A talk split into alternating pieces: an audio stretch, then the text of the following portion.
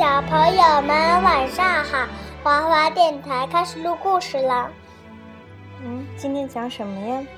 嗯，双凤骑兵。今天我们讲《哪吒传奇》的第五集啦，《双凤骑兵》。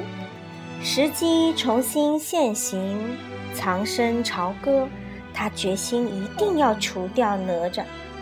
纣王为讨妲己欢心，开始大兴土木，修建露台。奴隶们不堪重负，雷震子的爸爸被活活打死。雷震子偷袭纣王不成，被摔下了高台。太乙费尽心机让哪吒学艺，哪吒却一心想着逃出仙岛。哪吒在逃离仙岛时，碰到了一位造翅膀想飞的男孩，这正是他童年的小伙伴雷震子。哎，妈妈，从朝歌死里逃生的雷震子。妈妈，嗯，你看看他的身上长了四个树叶儿。对呀，都没人管他，对吧？哪吒打抱不平，要到朝歌找纣王算账。什么打抱不平？就是为他感到不平、不公平啊！要为他去那个做主，要去找那个纣王算账。他们呢，遇到了从。西岐来的姜子牙，得知姜子牙要给纣王进贡，哪吒决心混进宫去。妈妈，姜子牙就是姜太公钓鱼，愿者上钩，对吧？他就是一个老头儿，对，要跟他送凤凰。嗯，奴隶们盼望西岐王子姬，西岐王子姬发能够救他们回到自己的家乡。可是姬发每天被迫与野兽打斗，供纣王取乐。这一天，姜子牙进宫向纣王献上三件宝物。第三件宝物呢，是一对美丽的凤鸟。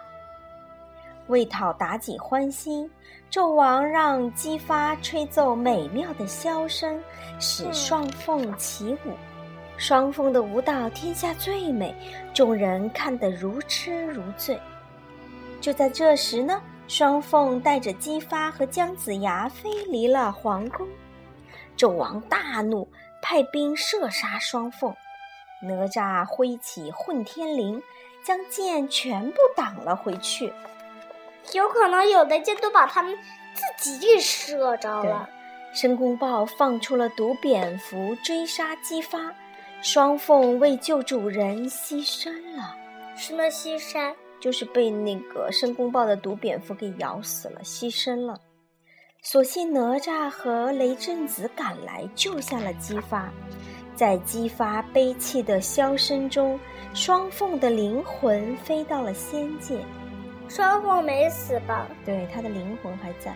四人躲避在一座人迹罕至的古墓里。哪吒从姜子牙的口中得知了姬昌伐纣的故事。纣王为了讨美人欢心，让奴隶加紧修建露台。为了不让奴隶有一刻的休息，纣王竟荒谬地让申公豹把太阳拴住。太阳是拴不住的。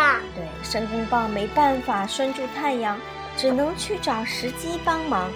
石矶答应帮助纣王拴住太阳，但必须让他在宝座上打坐三天三夜。